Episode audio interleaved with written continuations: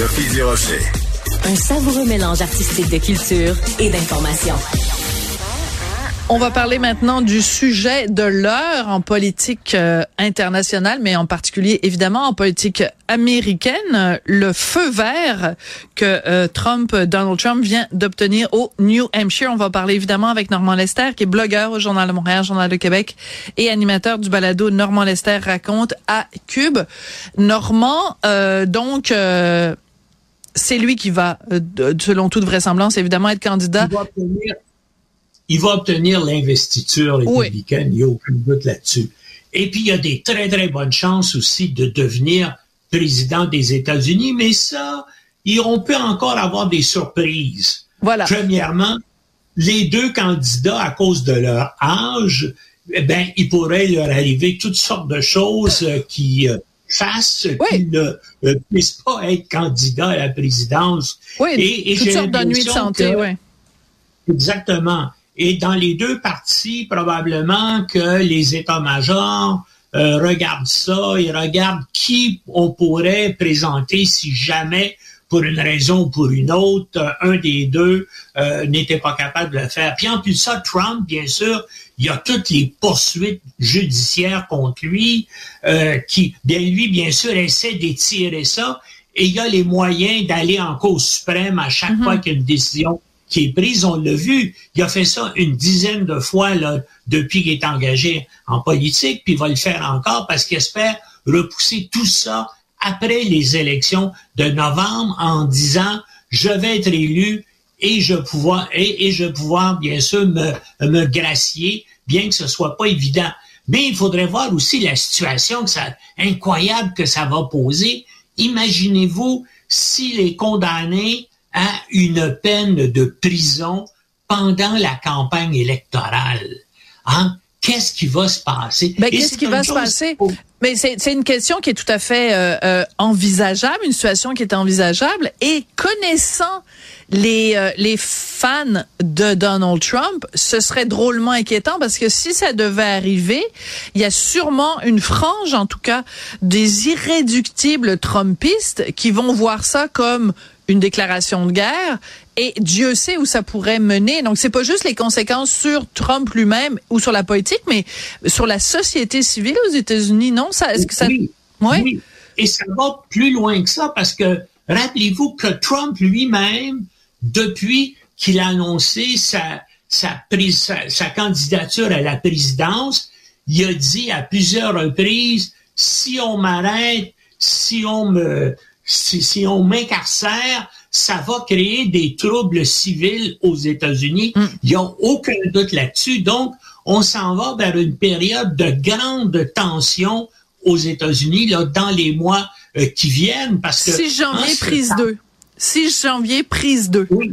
Ouais. Mais en pire en plus de ça. Mm. En pire en plus de ça. Parce que bien sûr, tout le monde, l'attention monte aux États-Unis, euh, les divergences aussi entre euh, les trompistes, hein, parce qu'on ne peut plus parler de parti républicain.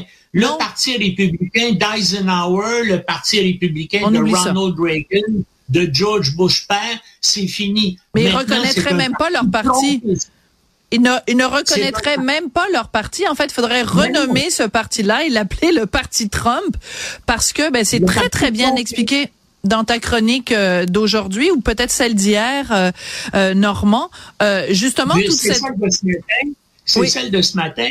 Très bien expliqué. Moi, moi, ça me fait penser au péronisme ah? en Argentine. Oui. Juan Perón était beaucoup plus à gauche que Trump, mais c'est le même, c'est c'est le même populisme là, et c'est dominé par une personnalité qui définit exactement ce qu'est le parti, ce qu'est l'idéologie. Les gens ne croient maintenant qu'à l'homme, comme Juan Perón à son époque, et puis bien sûr avec Evita. Avec Evita, oui, c'est ça.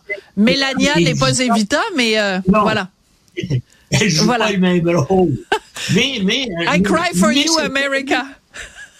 Mais c'est terrible que ça arrive dans la plus grande démocratie euh, moderne, hein? Et c'est donc c'est en train de la démocratie est en train de s'effriter. Et si cet individu-là est élu, comme ça peut très bien arriver, eh bien, on va, on va avoir un État euh, totalitaire, un État autoritaire où c'est un homme qui va décider que ce qui est bien et ce qui est mal. Et puis, il l'a dit lui-même, hein, et, et, ses, avocats l'ont dit encore la semaine dernière.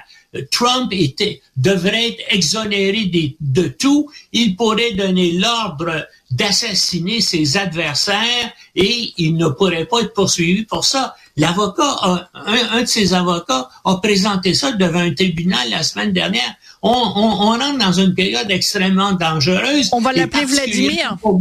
On va l'appeler Vladimir Trump. Ouais. Oui, et particulièrement pour nous au Canada, parce qu'on est juste à côté.